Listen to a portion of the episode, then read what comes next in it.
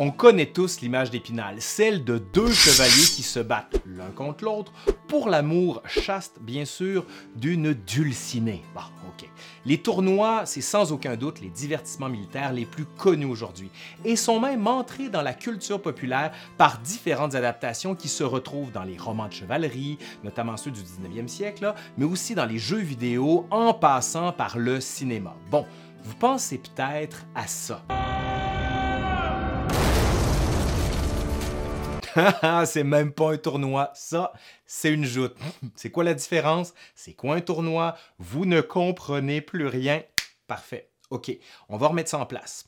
Aujourd'hui, à l'Histoire nous le dira, on s'intéresse à un élément clé de la culture chevaleresque à l'époque médiévale. Ben oui, les tournois.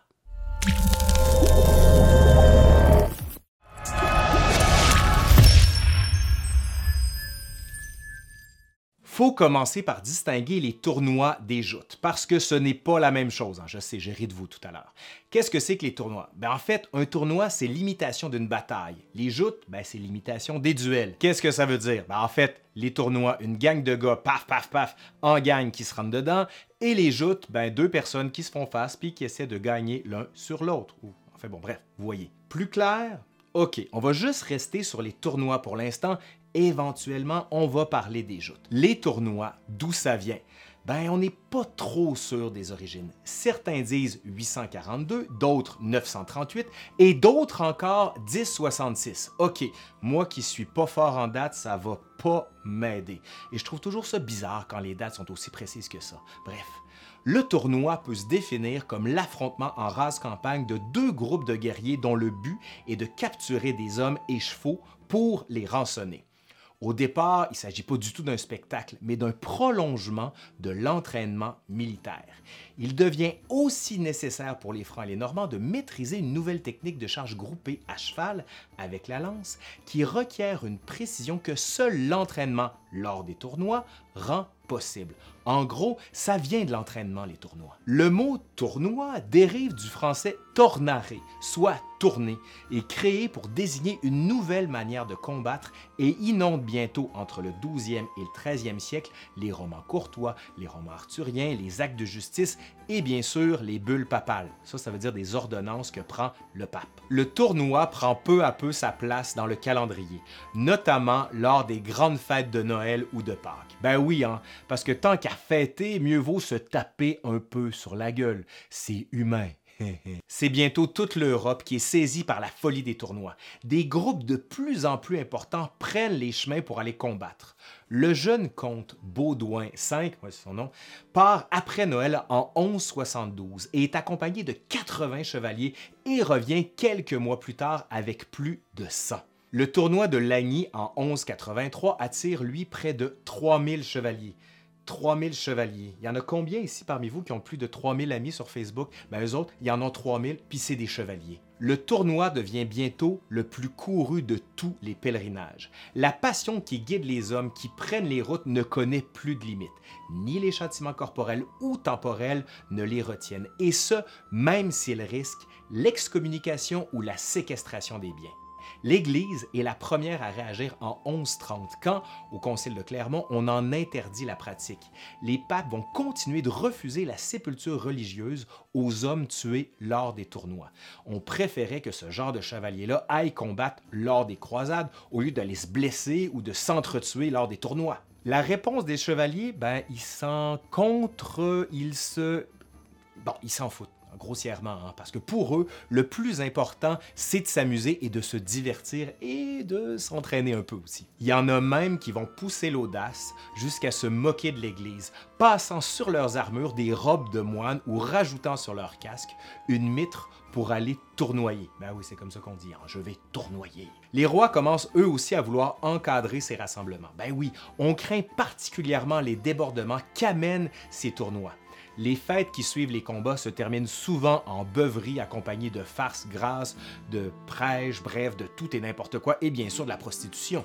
C'est aussi prétexte parfois à de véritables attentats, parce que des chevaliers vont s'acharner sur un seul adversaire, ce que des règles, pour la plupart éventuellement, vont empêcher par la suite. C'est véritablement la cour d'école, hein, c'est moins qu'on puisse dire. On pense que les croisades vont canaliser les envies de guerre des chevaliers. Ben, il n'en est rien. Bien au contraire, les croisades vont permettre de répandre encore davantage la pratique. Pourquoi? Ben parce que les chevaliers français qui, eux, sont très friands, vont en organiser lors des croisades. Et bien sûr, tous les autres chevaliers des autres royaumes vont dire Hey, nous aussi on veut le faire. Les tournois sont sur toutes les lèvres, dans tous les royaumes.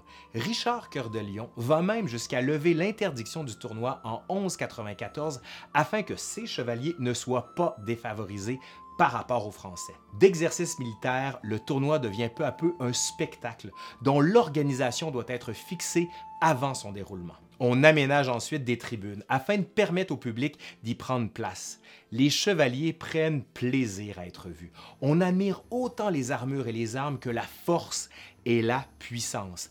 Cette tribune amène peu à peu un rétrécissement de l'espace de combat. On commence par planter une clôture de pieux située aux deux extrémités et le nom de lys s'impose pour les désigner. Ça vous dit sûrement quelque chose, hein?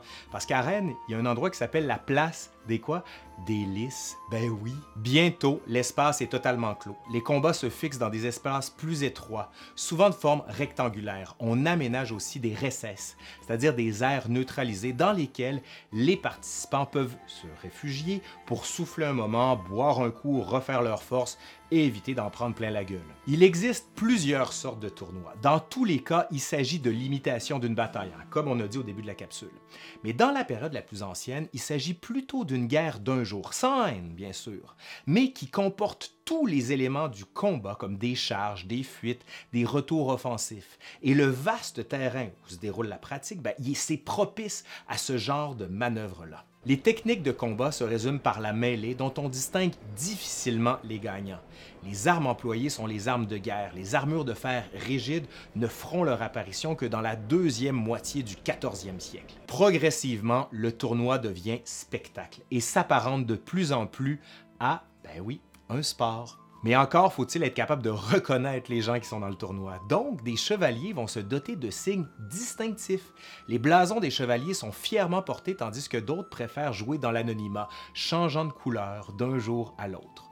Au bouclier orné, qui marque d'ailleurs la naissance des armoiries des chevaliers, s'ajoute bientôt un cimier en cuir bouilli, enrichi, du moins qui est porté sur le home, qui représente un objet, un animal ou un personnage. Une palette de couleurs diverses se décline dans les lys. Les enseignes rouges, bleues ou blanches tranchent avec des lances peintes en vert, jaune, bleu ou encore noir et avec le roux des chevaux, ben, ça donne véritablement une espèce d'arc-en-ciel hallucinant à voir. Avant même les combats, le tournoi se donne à voir et fait courir une foule nombreuse.